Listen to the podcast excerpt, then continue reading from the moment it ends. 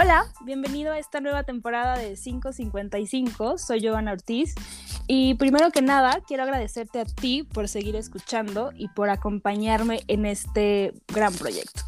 El día de hoy estará conmigo una persona a la cual aprecio muchísimo, admiro y respeto en el ámbito laboral y personal. Él es Antonio Valle, es conductor de televisión, narrador, comentarista, columnista. En pocas palabras, es un crack.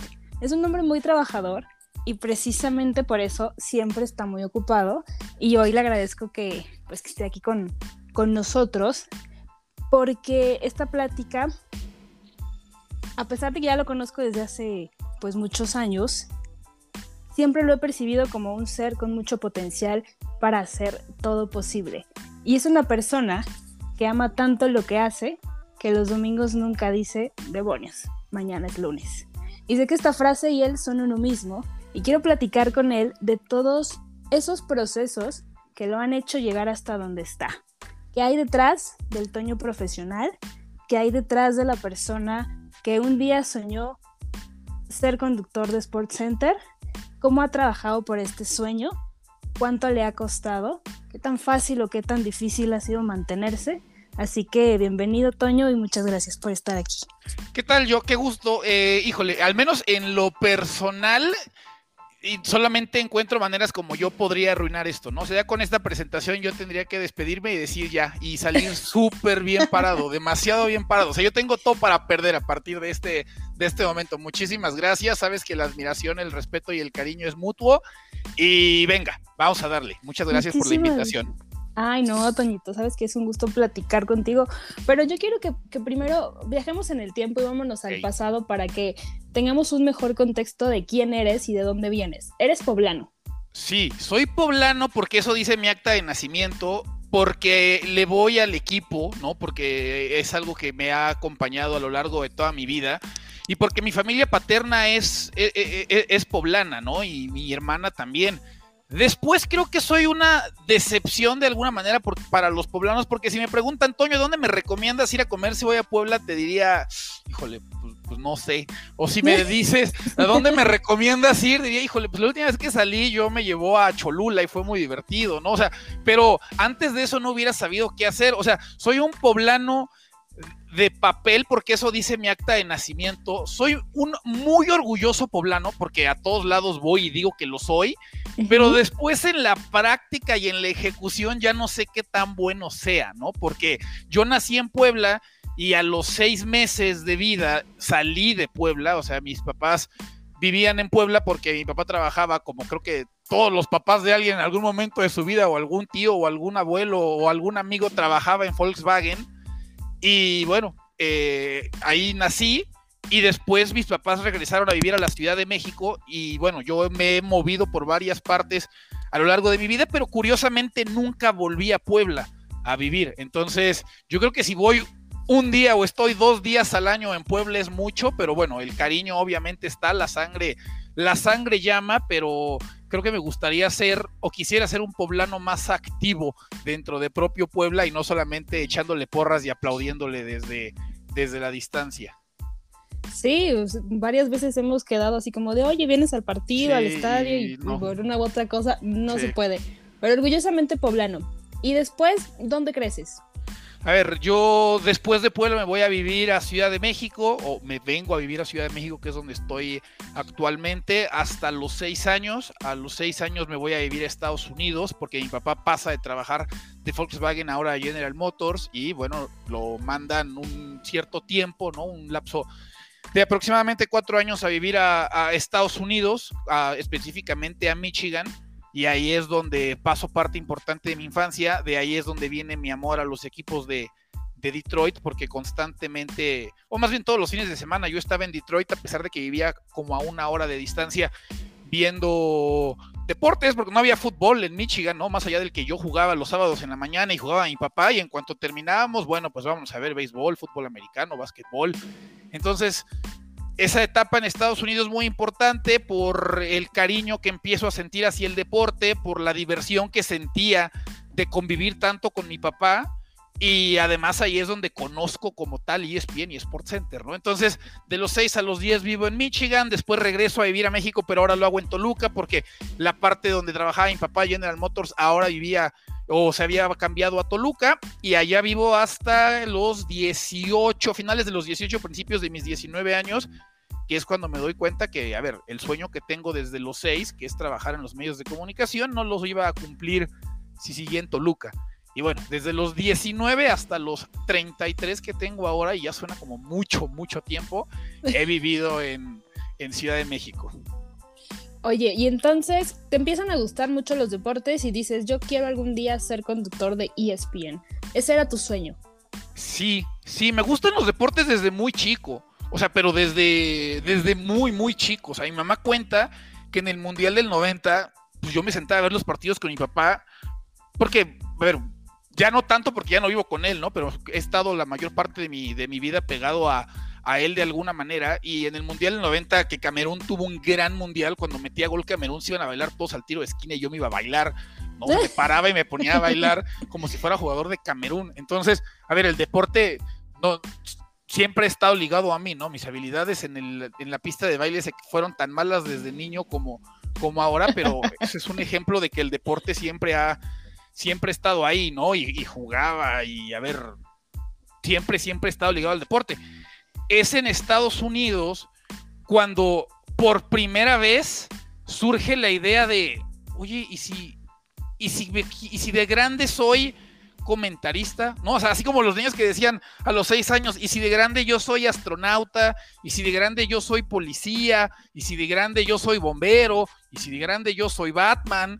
¿No? Pues yo fui a los, a los seis, yo dije, oye, y, si de grande yo soy comentarista, y eso es algo que me da mucho gusto, me da mucho orgullo, ¿no? Eh, porque el que quería ser bombero se dio cuenta pues, que no estaba tan padre ser bombero, el que quería ser policía, pues espero que no haya sido policía, si es así, bueno, pues, espero que lo disfrute tanto como cuando quería hacerlo, y el que quería ser Batman, pues si alguna vez lo fue, pues no sé, porque Batman tiene identidad secreta, ¿no? Entonces la gente cambia mucho de lo que decía a los seis años a lo que termina haciendo y así como, como decías esa frase de los domingos, nunca digo demonios, mañana es lunes, que ojo, mucho tiempo de mi vida sí lo hice, eh, también siempre decía, ¿no? Fue el niño que decía quiero ser astronauta y bueno, afortunadamente puedo ser astronauta. Y sabes que me acuerdo mucho que un día compartiste en tus historias de Instagram unas como libretas de dibujo que guardaba tu mamá y que, que precisamente hacías, te, te veías eh, conduciendo Sports Center. Sí, sí, sí, sí, mira, lo de las revistas que mi mamá tiene escondidas de mí porque si algún día las viera yo seguramente las destruiría de la, de la vergüenza, aunque tal vez las salvaría porque sé que le gustan mucho a mi mamá y no le rompería el corazón de esa, de esa manera. Mira, la revista la empiezo a hacer a los 10 años, antes del Mundial de Francia 98. Y yo me voy a vivir a Estados Unidos en el 94. O sea, digamos que de... A ver, va a sonar muy soy un nerd, va a sonar muy de nerd y, quiero que quede muy claro a lo largo de esta conversación que siempre me ha asumido como un nerd y lo, soy con orgullo. Pero quiero decir que de los 6 a los 10 ya había habido una evolución, por extraño que parezca. Porque a los 6, a los 6 años, perdón, a mí me pasa lo siguiente.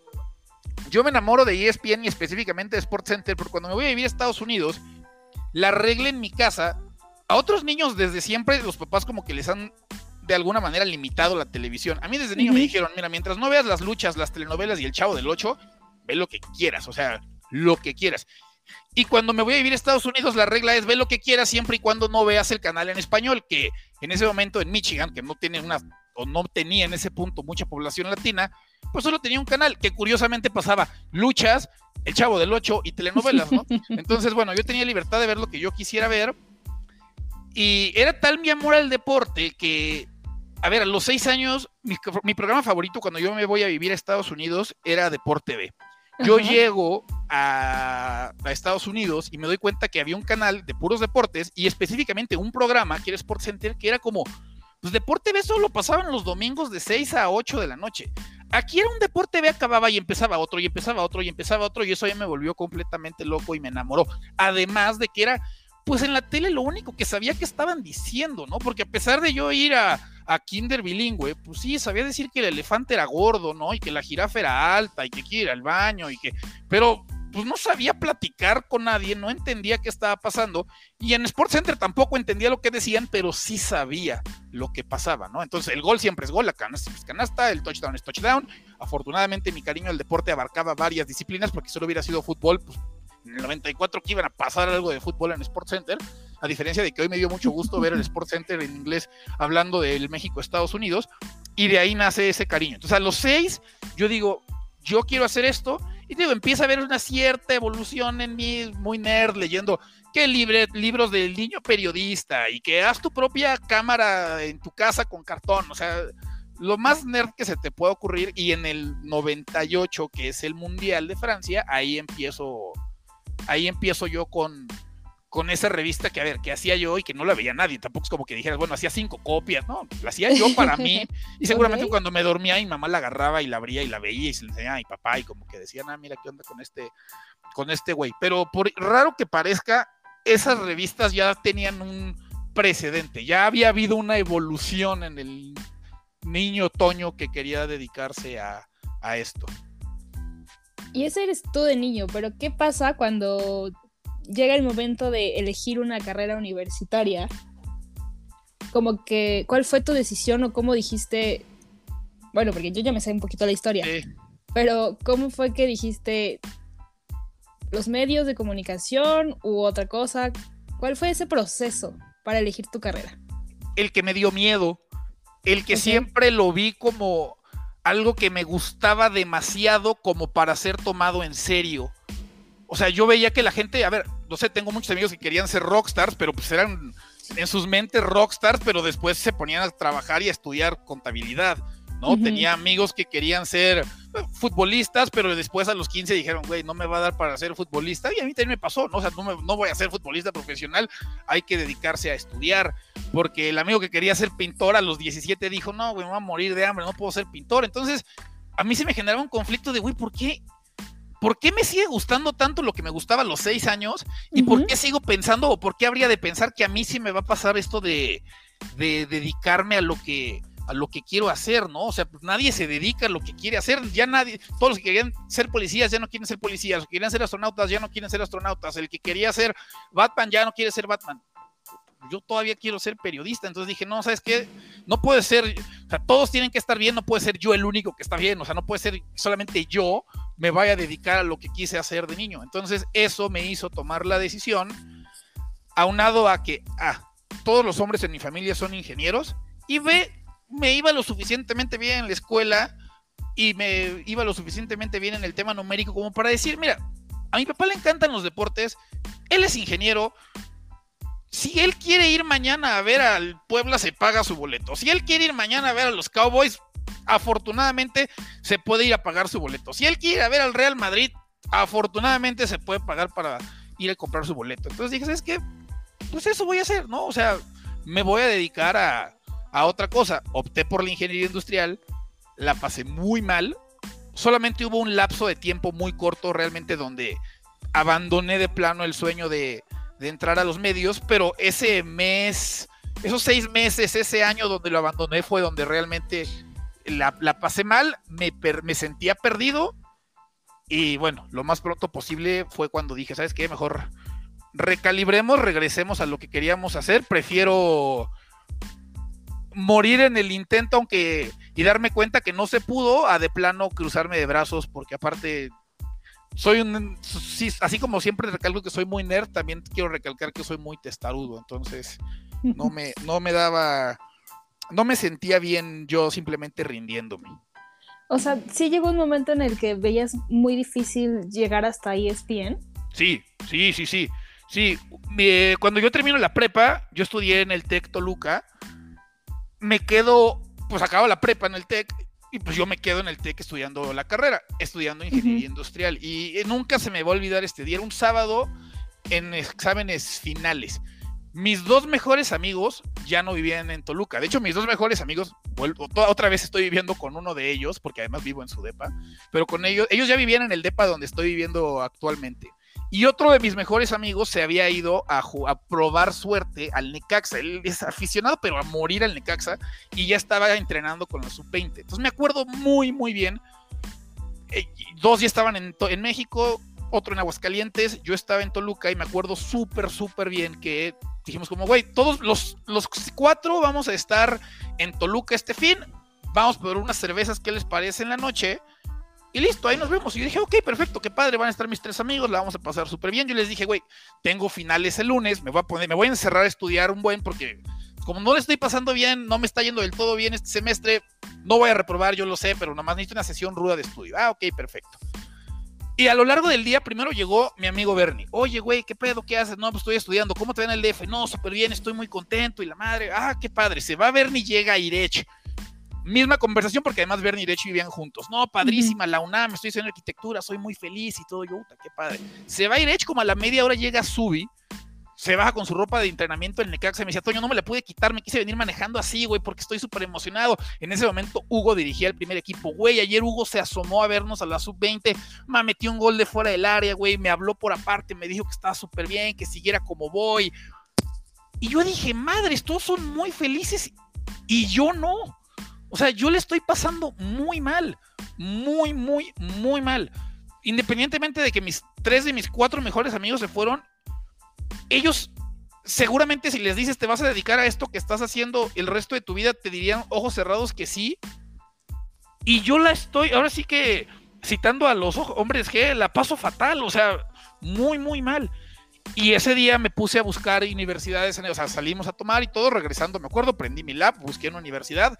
Aún así no me animé a estudiar periodismo. De hecho, yo nunca estudié periodismo, pero al menos encontré ya la fuerza para decir, mira, todavía con miedo, porque el, el miedo perduró mucho, mucho tiempo.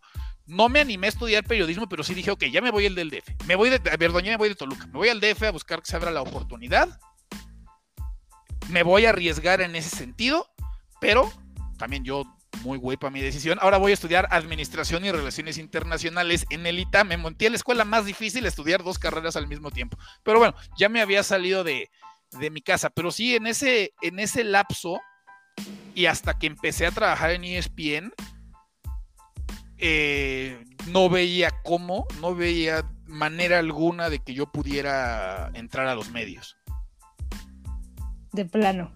Así. y entonces llega este casting, bueno, es que, repito, yo ya me sé la historia, te llega la oportunidad de hacer un casting para ESPN en Estados Unidos. Cuéntame de esa, cómo se dio, cómo te enteraste y dijiste, esta es mi oportunidad, lo voy a dejar todo. A ver, lo habían hecho en 2006, antes del Mundial del 2006. Era, se llamaba Dream Job y era un casting en diferentes ciudades. Escogían al ganador de cada ciudad, los metían como un reality show, competían y el ganador se quedaba con un trabajo en ESPN. ¿Quién lo hace? Mauricio Pedrosa. Mau Pedrosa sale de ese concurso. José del Valle, gran amigo al que quiero muchísimo en Miami, también sale de ese concurso.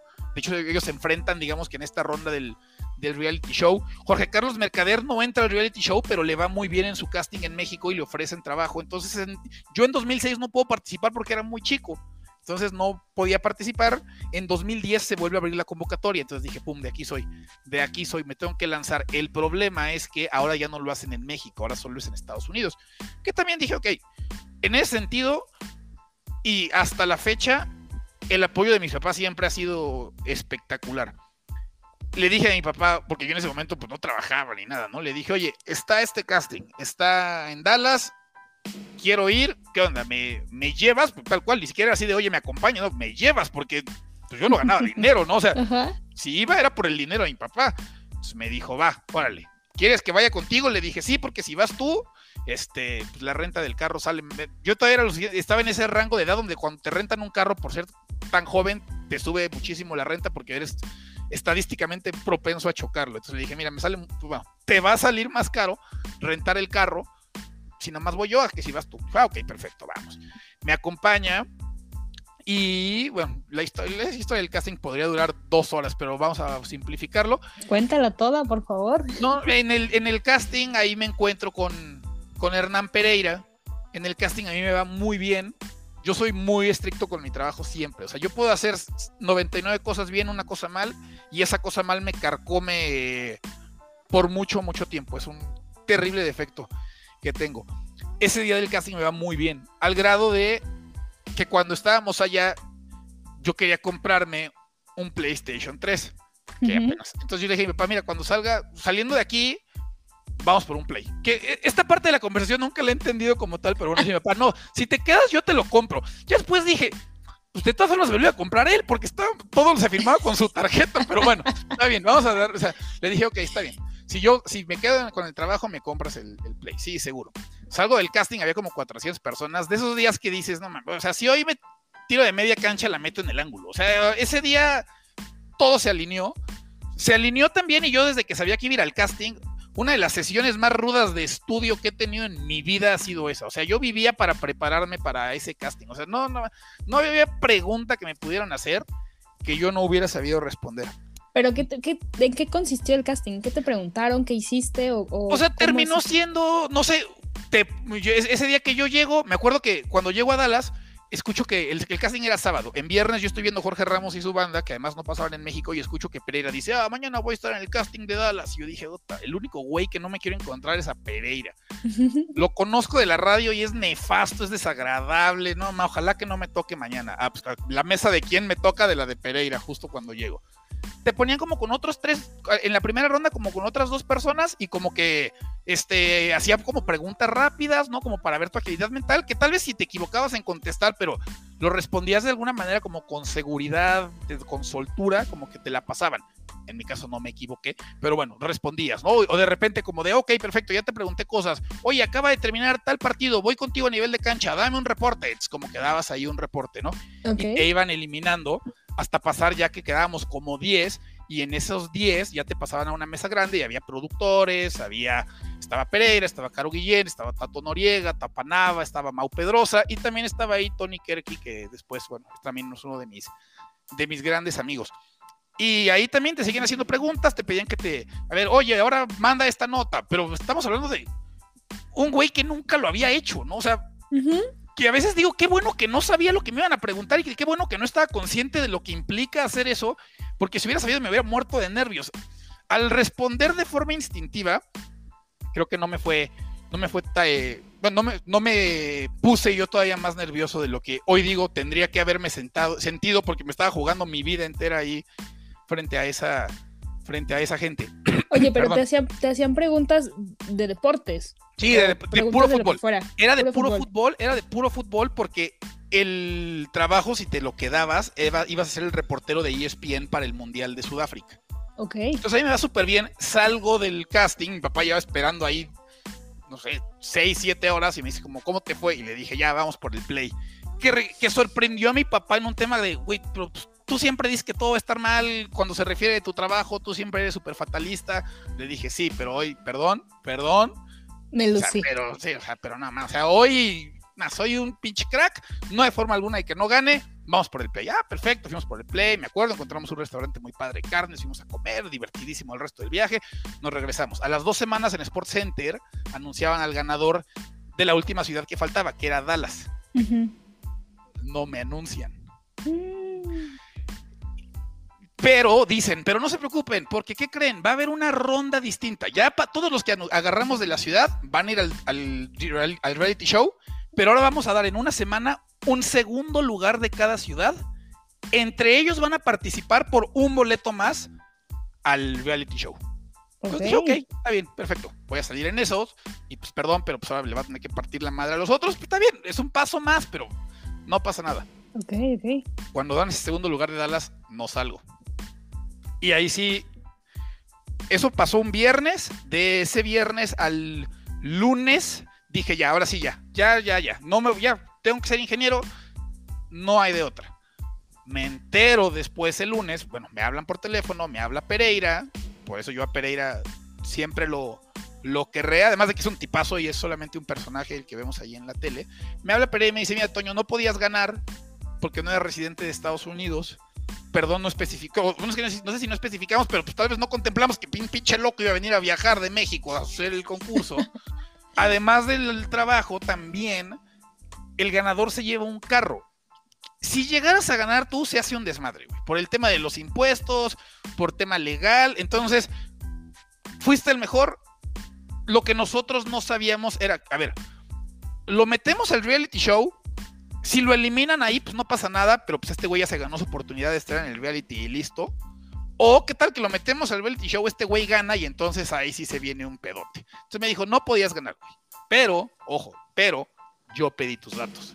Porque necesito un reportero para trabajar para ESPN Deportes Radio, que yo soy el productor ejecutivo, y necesito un, necesito un corresponsal. Tu trabajo tal cual sería grabarme reportes de dos minutos que vamos a usar en los tres Sports Centers de radio. Y como me acuerdo que dijiste que estudiabas en la UNAM, te necesito para ser reportero de los Pumas. Los mans por teléfono, te voy a pagar una cantidad simbólica que te voy a mandar cada dos meses, porque eso es cierto, cada dos meses por Western Union, y eso no es broma.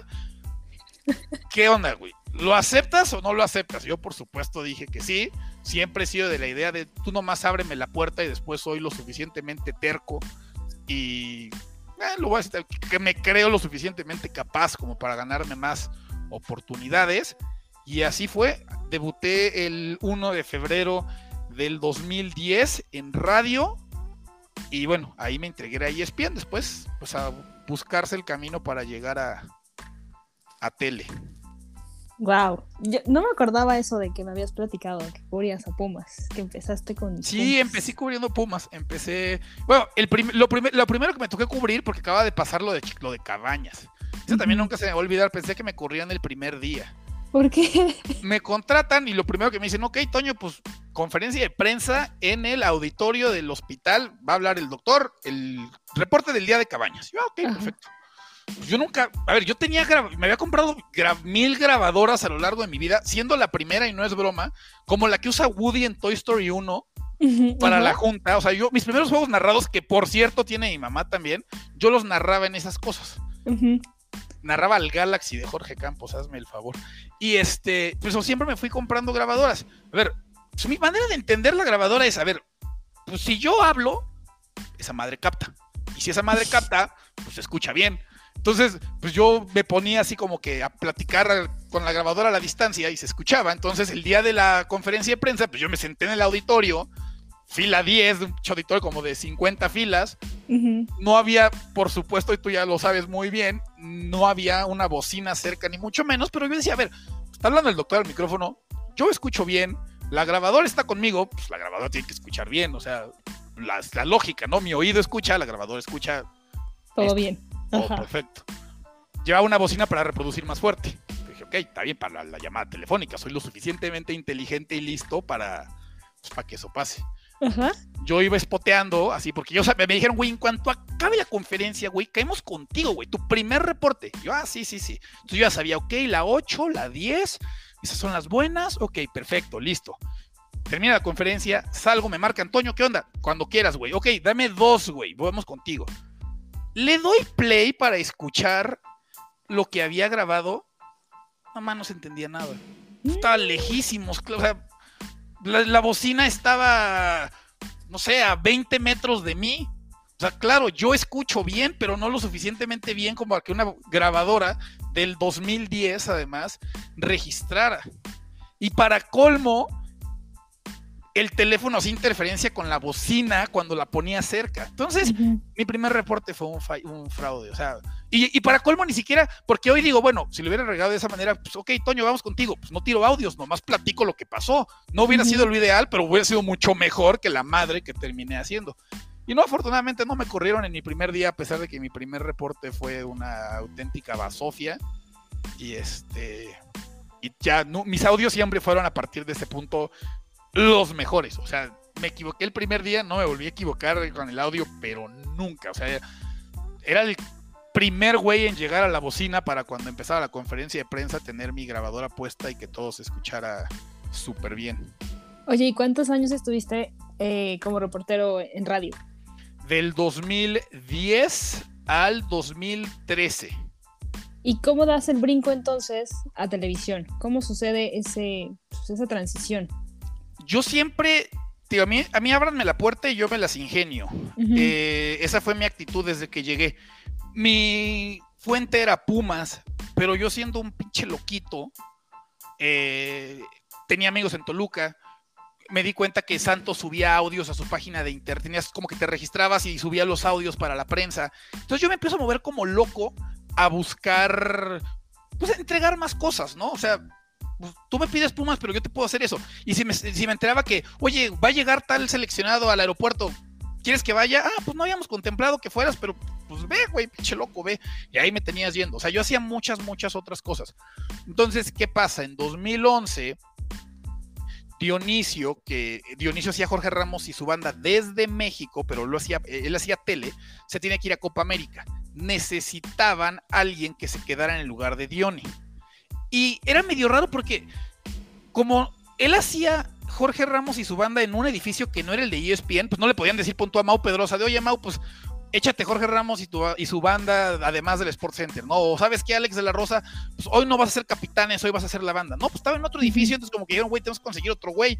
Entonces Hernán, que encabezaba radio, y como Jorge Ramos y su banda es o era un programa de radio que además salía en la tele, él coordinaba y dijo, bueno, pues voy a usar uno de mis tres corresponsales que tengo en Ciudad de México. Pues vamos a darle chance al pinche loquito este que, que hace más que, que de lo que le pedimos. Y ahí sale la oportunidad de empezar a hacer tele. Ahí la hacía una vez cada seis meses, o sea, o cada que Diony salía, o cada que Diony estaba de vacaciones. A tele ya como tal en México me integró en 2013, porque otra vez a través de radio el picante que hoy sale a la una de la tarde no existía. Cuando surge ese picante, la idea era también que saliera para radio, o más bien también salía en radio en Estados Unidos. Pero la gente de radio dice, ok, perfecto. Nomás que también pone a uno de mis talentos. Y le dicen, ah, ok, está bien, ¿a quién ponemos?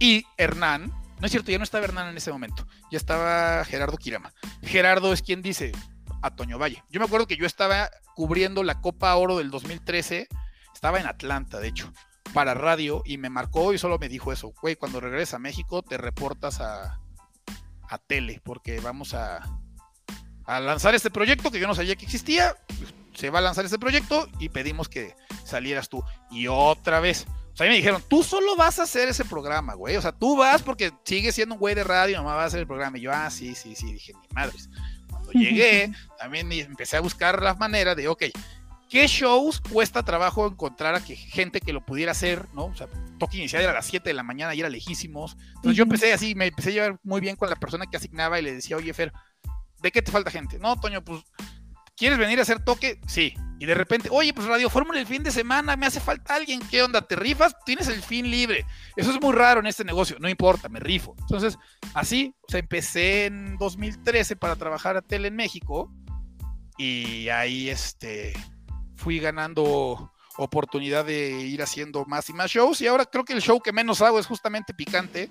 Y ya afortunadamente, a ver, ya me integré de lleno, ya tengo contrato desde hace muchos años con con Teleméxico, ya la radio desafortunadamente desapareció.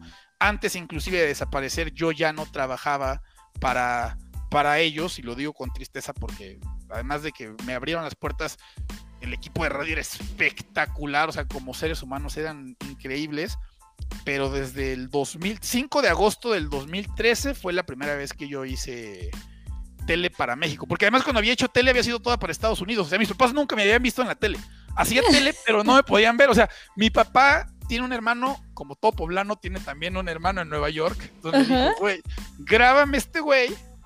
Y, me lo mandas. Y me lo mandas. Entonces mis papás me veían a través de grabaciones que además, si yo voy poco a Puebla, mi, mi tío menos. O sea, entonces alguna vez llegó como con 10 cassettes y ya mis papás viendo shows de como un año antes, ¿no? de, de su hijo saliendo en, en la tele. En 2013 fue la primera vez que me tocó hacer tele ya aquí en México. Oye, pero entonces cuando tú empiezas a hacer radio, dejas eh, pues de lado completamente todo y te dedicas al 100 a pues a ser periodista. Al final te convertiste en un periodista. Sí, a ver, yo seguía yendo a clases, porque afortunadamente la ventaja de tener el tema de la radio y al la radio estar en Miami, no aquí, pues no tenía que, no tenía oficina, mi oficina era mi cuarto. y mis fuentes eran los, o mi fuente eran los Pumas. Entonces yo seguía estudiando, siempre con, a ver, es, lo que digo que el miedo nunca se ha ido, ¿no? Inclusive ahorita yo te digo, si al, yo sigo teniendo miedo de, pues, ¿qué va a pasar si cuando se acabe esto, ¿no? Más en ese momento. Ahorita creo que digo, ok, bueno, creo que ya sabría a dónde puedo ir, dónde puedo tocar alguna puerta, ¿no? Ya podría presentar un currículum, pues al menos medianamente decente, como para que alguien de pronto me ofrezca una oportunidad. En ese momento no. Entonces, pues yo seguía estudiando, ¿no? Yo decía, no voy a hacer que en un seis meses se me acabe esto, ¿no? En un año o se aburran de mí.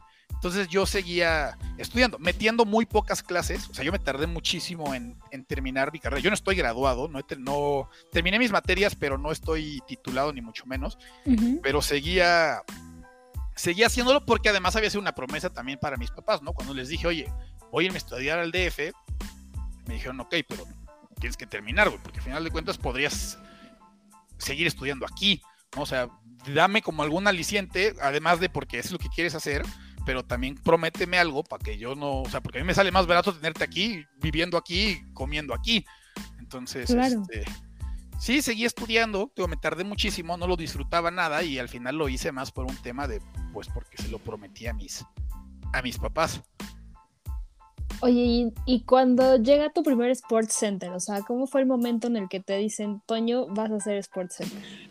Yo llevaba mucho tiempo pidiendo Sports Center. De hecho, la primera vez que me acerqué a Fer para decirle, oye, Fer, no necesitas gente, yo esperaba que me dijera, ay, Toño, ¿qué crees? El Sports Center nadie lo quiere hacer. Evidentemente, eso no pasó. Eh, entonces, de 2013 yo pedía Sports Center. Y aquí hay una cosa que a veces me ha jugado en contra. En la vida diaria creo que me ayuda, ¿no? Y sobre todo cuando escucho que hay gente que paga miles y miles de pesos en verse más joven, pero en lo profesional a mí me ha jugado en contra que es que me vea muy joven.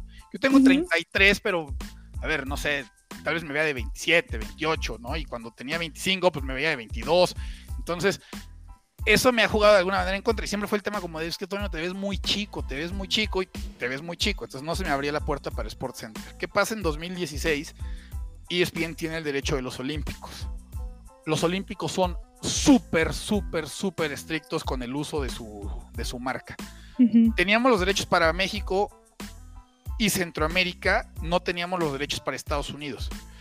Son tan estrictos que todo el canal tenía corbatas con los aros olímpicos en los shows y en Estados Unidos, si el show salía para Estados Unidos, esas corbatas no podían salir. O sea, no podía salir el aro. No te estoy diciendo los eventos.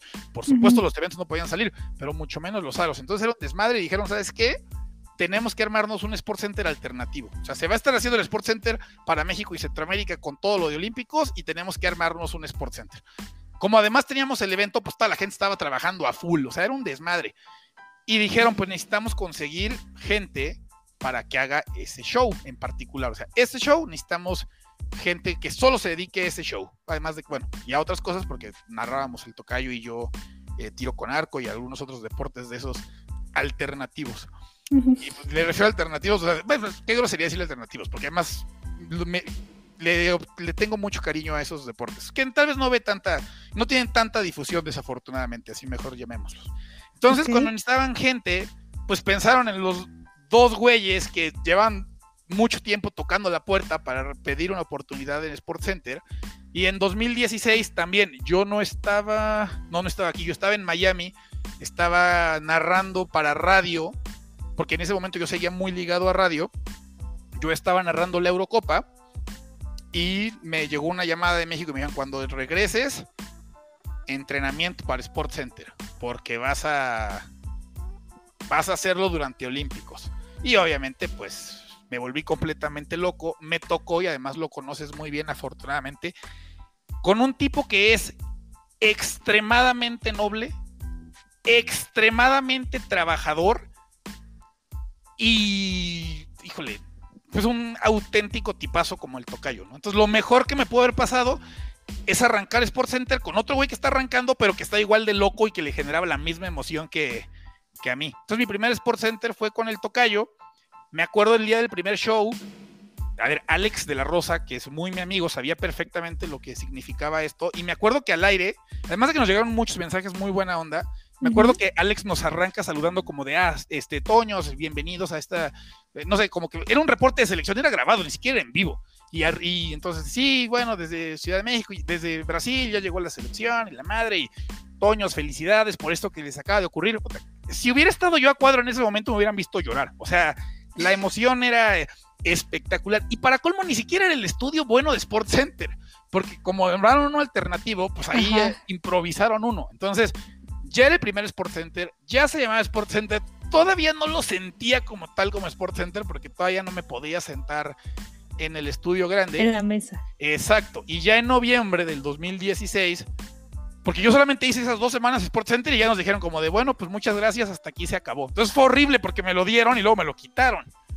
Y en noviembre, sí, no, terrible, terrible. En noviembre del 2016 arranca el Sports Center de las 3 de la tarde y entonces dijeron, Toño, queremos que seas junto a Caro Padrón quien hace, quien hace ese show ya en la mesa de Sports Center. Y bueno, para mí a veces estudio es mágico, ¿no? O sea, yo el cariño que le tengo, creo que todo lo que hago lo valoro muchísimo, ¿no? Y me, y me gusta muchísimo y me apasiona muchísimo. Pero particularmente el estudio de Sports Center, por lo que representa, por lo que llevo queriéndolo hacer, porque además es un show muy divertido. Y particularmente cuando me toca con Toño la paso extremadamente bien. Es, o sea, es muy, muy especial. Oye, y en este primer show que tuviste con Caro, ¿cómo fue tu preparación para, para ese programa? Porque pues ya no era con, con Toño. O sea, ya era, aparte, o sea, es con una mujer y, las expectativas creo que son completamente diferentes.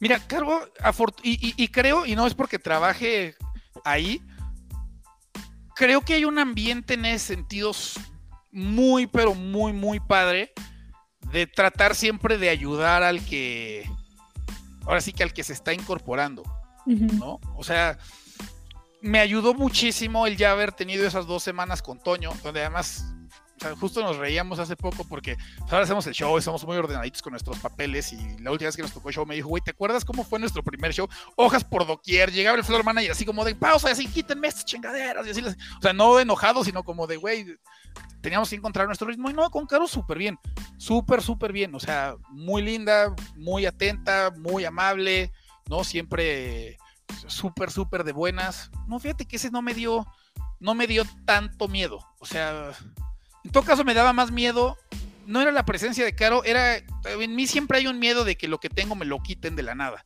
Entonces, a mí lo que me daba miedo era, pues ya me lo dieron, pues oye, después, no sé, el primer lunes, ¿no? Del show de las tres que dijeran, ¿sabes qué? El martes ya no te presentes porque no, no, no, no, no está padre. Entonces, este, no, no, no cumpliste con nuestras expectativas. Entonces, no fue más un miedo personal, pero porque yo en muchos aspectos de la vida voy caminando con miedo o con precaución más bien. Y este, y eso fue, creo, lo que pasó en ese, en ese primer show. Oye, ya que ¿de qué crees que dependa todo el éxito que tú has tenido laboralmente?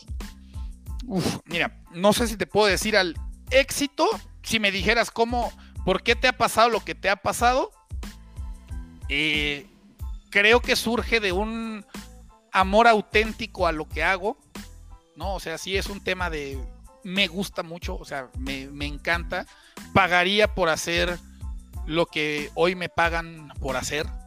Eh, pues es que yo creo que es eso, yo. Es un tema del, del disfrutarlo tanto. A ver, que ojo, me pega muchas veces en otras facetas, ¿no? Porque tiene un switch medio peligroso que no puedo apagar. De en mi poco tiempo libre se lo sigo dedicando a esto porque pues, me divierte y me entretiene y entonces entender cuándo hay que de plano desconectarse del deporte o de lo que estoy haciendo es medio, es medio difícil de hacer, pero yo creo que tiene que ver con eso, con el cariño, con el amor, con lo que, con lo que me divierte haciéndolo, y entonces eso me hace cuando tal vez otro se rendiría, porque dice, es que no vale la pena el esforzarse más para llegar a esto que no me gusta tanto, pues es que yo no concibo eso, porque pues, yo sí me quiero esforzar más porque lo que me, lo que podría ganar me gusta mucho, ¿no? O sea, lo que podría, es el siguiente paso, sí me representa una gran emoción, ¿no? Entonces yo creería que es, a ver, después obviamente hay un tema de dedicación, ¿no? Y hay un tema de disciplina, pero es que esa disciplina y esa dedicación se hace más fácil cuando te gusta tanto lo que estás haciendo, ¿no? Cuando surge o cuando existe ese amor al, amor al arte. Y a veces ni siquiera yo lo consideraría como, como disciplina. Si me siento a ver cinco partidos y tengo mi libreta al lado y estoy anotando, pues no es un tema de, ok, acuérdate, Toño, tienes que hacerlo porque te tienes que hacer esto por disciplina. No es un tema de, es que, pues es que me gusta, ¿no? Porque desde los 10 años voy a todas partes con una libreta y escribo cosas y pues si no, si lo hacía con gusto, cuando los güeyes de tercero de secundaria se burlaban de mí, pues imagínate ahora que me pagan por hacerlo, pues con más razón lo voy a hacer, ¿no? Entonces yo creería que es eso, yo es un tema de, pues de amor al arte, de, un cariño muy, muy grande hacia, hacia esto, y eso ayuda pues a dar ese, a dar ese extra o a dar ese o a entregarse de la manera como, como se tiene que dar. No, no, no, se consigue, yo creo, nada en la vida sin, sin esforzarse. Ayuda cuando el esfuerzo te significa, pues tal vez menos, e, e, e, el hacer un esfuerzo te cuesta menos trabajo que a otra persona. Yo que tanto te conozco, puedo decir que tú no trabajas. Siento que tú ves deporte y hablas de eso porque te gusta. Entonces, el fin de semana llega y hay 20 partidos y tú puedes ver los 20 partidos y no tomarlo como de, ah, es que los tengo que ver porque tengo que hablar de ellos mañana en el programa. O sea, lo ves porque te gusta, lo disfrutas y te encanta aprender y eres como una esponjita que absorbe muchísima información y llega el día del programa y sabes absolutamente todos los datos, estadísticas y es impresionante pues, todo ese esfuerzo que, que a lo largo de los años pues ya hoy, hoy lo ves hoy, te ves en televisión, hoy te ves en pantalla y dices, lo logré. Sí, sí, sí, creo que sí. O sea, creo que, creo que sí, además de que obviamente estoy sonrojando, eh, soy enrojado y, te doy las gracias yo.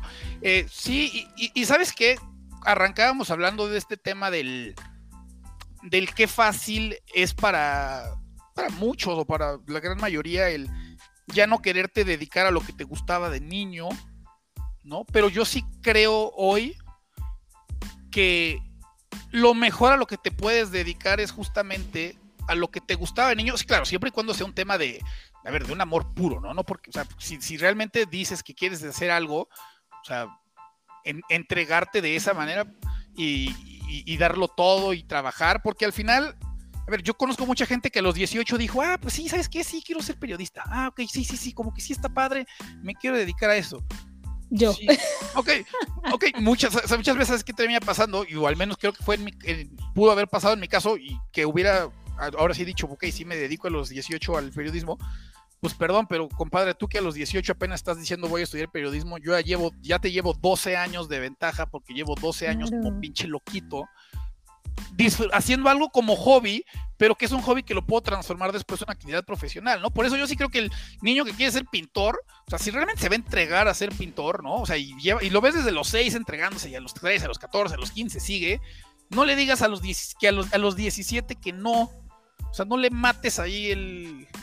O sea, no, no, no es garantía de éxito, ni mucho menos, ¿no? Pero sí creo que si hay un amor a una profesión desde niño, desde niña, pues déjalo ir, ¿no? O sea, déjalo que se, déjalo que se suelte, porque al final va a estar dispuesto a esforzarse mucho más que cualquier otra persona, no sé si cualquiera o que otra persona, porque realmente lo disfrute, realmente lo, lo, lo, divierte. Entonces, eh, pues yo creo que en, mi caso eso fue lo que terminó pasando, ¿no? Porque, tío, yo no, por ahí llegué a tomar algún curso de redacción. O algún curso de locución y tomaba, eh, me metí como un diplomado para ser comentarista deportivo, pero, pero yo le atribuyo más a, pues, a esta preparación permanente que yo tenía sin darme cuenta siquiera que me estaba preparando, porque pues, yo me estaba divirtiendo, o sea, yo estaba, yo le estaba pasando bien. Y eso es lo más importante, que lo disfrutas, que te hace feliz y que, como dices en la frase que mencionábamos al principio, o sea, llega el domingo y no dices, ay, mañana tengo que regresar a trabajar. O sea, amas que sea lunes para ya regresar a trabajar. Y creo que también para darte cuenta de eso muchas veces tienes que sufrir el lunes. O sea, yo, yo no sufro los lunes ahora, pero mucho tiempo sí lo sufrí. O sea, yo por, eso yo llego a esa conclusión de mañana, o sea, alguien que no sabe lo que es sufrir el lunes, pues no tiene por qué saber que el domingo la pasa mal. Pero yo sí la pasaba mal los lunes. O sea, yo sí decía, madres, mañana examen de cálculo vectorial, qué hueva. Mañana laboratorio de química, qué hueva, qué horrible. O sea, lo quedaría porque mañana no tuvieras que hacer, tuviera que hacer esas cosas. Entonces, ese aprecio hacia, hacia lo que hoy tengo, pues llegó porque por un lapso de tiempo, pues yo me veía siendo, me veía siendo ingeniero. Oye, y hoy que estás en la televisión, que eres famoso, y hay, o sea, hay de, porque sí lo eres, detrás de esto hay, hay, un, hay un proceso emocional, pero yo quiero saber cómo, cómo sobrellevas eh, la presión mediática, los hates, la fama, o sea, es complicado. No, yo te diría, a ver, que esa es otra cosa, y, y sí me, y, ahí te va lo que me pasó, y hoy cuando lo recuerdo digo, madre, qué vergüenza. Me acuerdo de esa llamada de Atlanta, de oye Toño, pues preséntate en cuanto regreses de la cobertura de Copa Oro a México porque te vas a integrar a Picante. Yo decía, nada, nada, nada, es que en tres meses yo voy a estar caminando en México y la gente va a decir, güey, ahí va Toño Valle, no mames, ahí va Toño Valle, güey, güey, acércate, ya lo viste. O sea, en mi mente, neta, fue así como de, y me da mucha pena pensar que además fue lo primero que, pues, obviamente, ay, qué padre, ya llegó la oportunidad, pero sí dije, man, ya, o sea, güey, ya, famoso.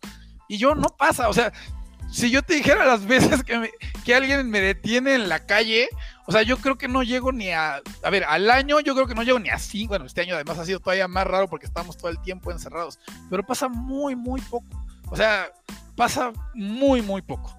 O sea, por eso cuando dices famoso me reía porque, o sea, porque no, o sea, es muy, muy raro cuando llega a, ocurrir, ¿no? Eh, y el tema del hate, a ver, siempre tomarlo de quien viene, siempre estar consciente que es mucho más fácil, por ejemplo, Twitter, ¿no? Que creo que es la red donde más odio hay. La gente difícilmente te va a escribir para echarte porras. Si se va a tomar el tiempo para escribir, es para decirte que eres un papanatas, ¿no? Entonces, si te, lo, si te mientan la madre en Twitter, pues ok, es bastante normal.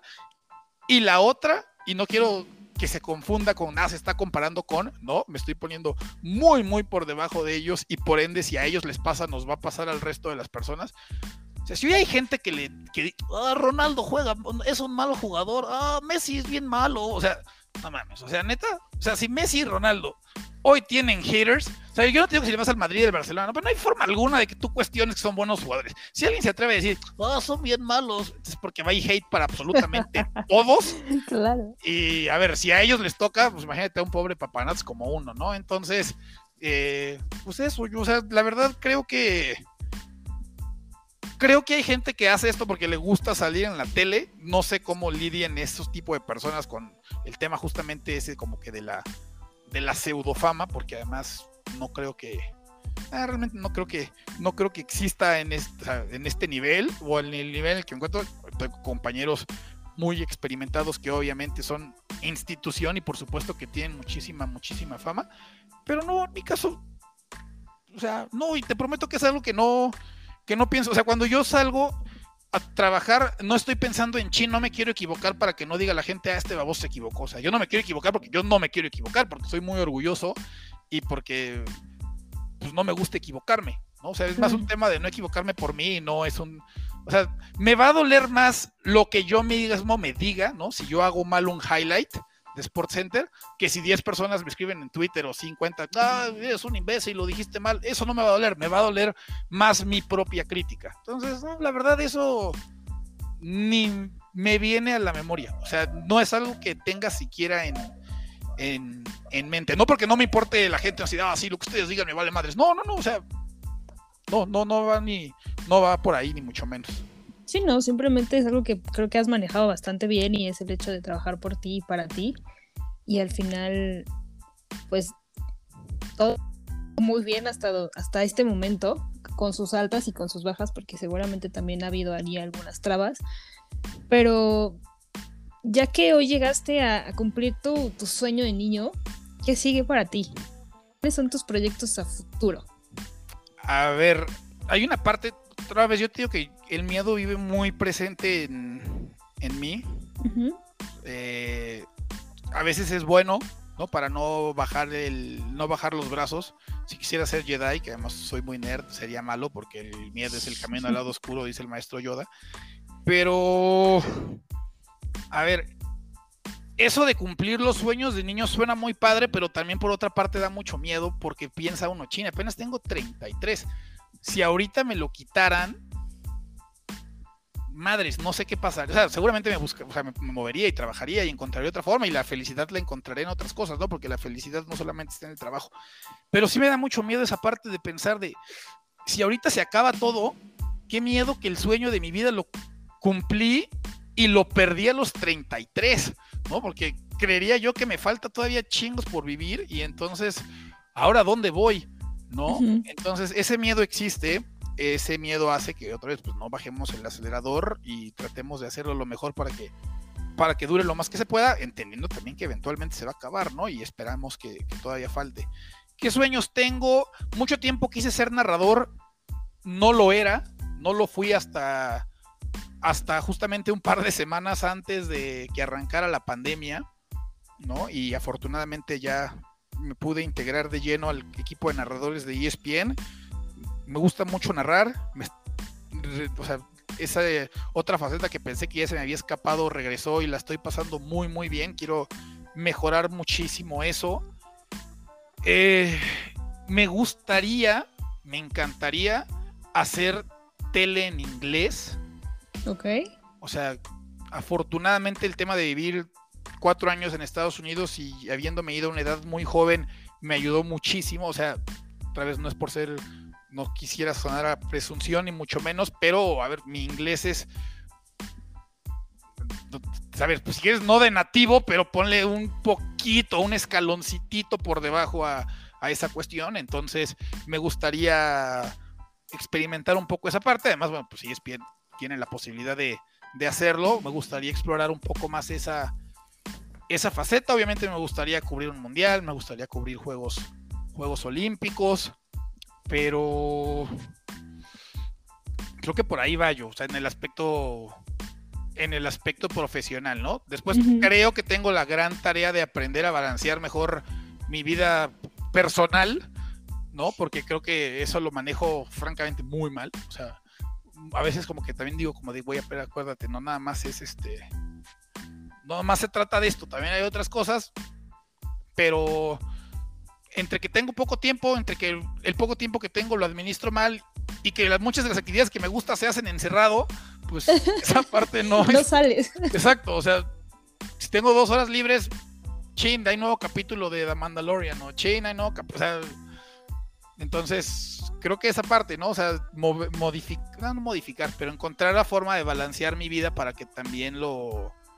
Eh, no quiero decir que no disfruto mi vida personal porque sí lo hago, pero sacarle un poco más de provecho a esa parte que, que no es que descuide, a veces creo que ni siquiera volteo a ver. Y así será, yo creo que vas a encontrar ese equilibrio en, eso que buscas, pero mientras tu trabajo y lo que haces en el día a día te haga feliz y sigas disfrutándolo, creo que no tienes nada de qué preocuparte. Pues ya veremos yo. no sé. Bueno. esperemos que sí.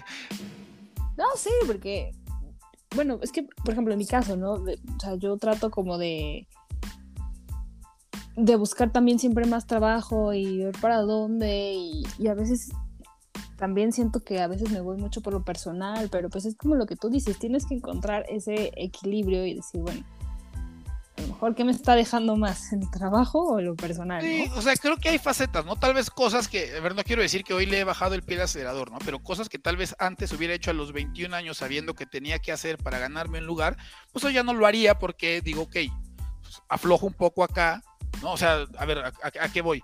Antes tal vez era, pues es que en lo que juega el Madrid, grabo el del Morelia. Termina el del Madrid y veo el del Morelia, ¿no? No vamos a hablar de ese juego, ya no quiste el Morelia, pero ok, pon tú el, el juego de Juárez contra San Luis, ¿no? Igual y antes me echaba el del Madrid, no íbamos a hablar del Juárez San Luis, pero bueno, lo voy a ver porque no vaya a ser. Exacto. Hoy tal vez te digo, pues no veo el Juárez San Luis. O sea, sí voy a ver al Madrid, ¿no? Porque de ese estoy seguro que se va a hablar, eh, este lo puedo dejar de lado, ¿no? O sea, están mis amigos que dijeron, vamos a un bar y te duermes temprano porque mañana tienes show. Digo, ah, ok, está bien. antes yo se hubiera dicho, no, güey, no, pues, no vi el juego del San Luis, lo tengo que ver. Hoy puedo decir, ok, está bien, puedo sacrificar este juego, ¿no? Y si se habla del juego, bueno, pues ya tengo las tablas suficientes como para, ah, ok, salir bien librado. ¿no? Entonces creo que también tiene que ver con, con eso, ¿no? El punto en el que uno se encuentra, el ganarle cierta experiencia y el saber que hay algunas cosas, ¿no? Que se pueden dejar de lado y para cumplir con otra parte. Así es, tienes muchísima, muchísima razón y me encanta que hayas compartido pues toda tu historia porque digo, ya me la sabía un poco, pero pero volverla a escuchar y volver a sentir esa pasión con la que hablas, con la que con la que haces tu trabajo, porque yo también cuando te veo en tele te veo con una sonrisa increíble de, de, de decir, este güey ama lo que hace, ama estar ahí en televisión y te veo con tu hojita, a veces sales con tu hojita y yo también salgo con mi hojita, que mi hojita no me sirve absolutamente para nada, porque nada más es como para controlar el nervio, pero tú lo tienes todo, todo, todo en la cabeza y a la hora de, entrar al aire todo fluye y has demostrado pues el gran talento que tienes y tu pasión por los deportes. Yo sabes que soy tu super fan, sabes que te admiro, que veo los partidos que narras. Creo que el fin de semana estaba yo viendo el hockey, nunca había visto un mundial de hockey, pero lo estabas narrando tú y, y, me gusta. O sea, me gusta mucho tu trabajo y de verdad te admiro muchísimo. Gracias, yo. Muchas, muchas gracias. Y bueno, es que puedo decir lo mismo de ti porque inclusive la primera vez que platicamos fue por tu inquietud de cómo también tú avanzar en querer cumplir un sueño, ¿no? Entonces, obviamente, y te lo decía hace rato, el respeto, la admiración, el cariño, el aprecio es, es mutuo y bueno, viniendo de ti, eh, lo agradezco mucho y agradezco siempre el apoyo que has, que has tenido conmigo. Ay, Tonito, no, tú sabes que yo te quiero mucho y y hoy que me estás apoyando en este podcast también hay, hay, mucho, hay mucho cariño y mucho respeto por ti. Y de verdad te agradezco que me hayas regalado una hora de tu tiempo porque sé que estás muy ocupado siempre. Pero me da mucho gusto platicar contigo y, pues nada, neta, muchísimas gracias por esta plática y ojalá que para quien lo escuche le sirva para no dejar de luchar por eso que, quieren y eso que desean y que siempre se puede. No hay, no hay ninguna barrera que te pueda decir no vas a poder lograr lo que quieres. O al menos, a ver, que no te quedes con las ganas del pude haber hecho más. ¿No? O sea, yo sí creo que habrá eventualmente, o habrá en, desafortunadamente, pues hay cosas que no, no se van a poder conseguir.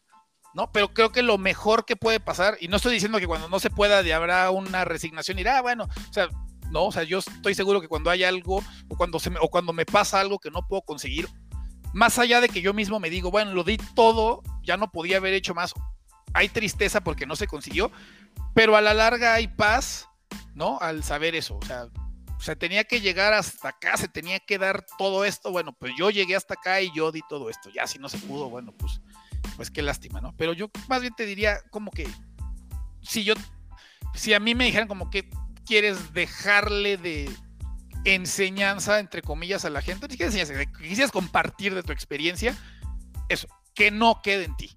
Ya si después no se da, ok, pero que no haya forma alguna de decir pude haber hecho más. O sea, que en lo que a ti quede, lo des todo. Ya si después no se pudo, bueno, pues ya no fue, no fue cosa de, no fue cosa de uno. Sí, siempre hay que darlo el 200% en todo lo que haces. Y, eso es una gran enseñanza, que no nunca dejar de luchar, de intentar y si tienes una oportunidad, hacerlo y siempre ir por más, porque ese gran trabajo que uno hace se recompensa. De acuerdo, sí, seguro yo.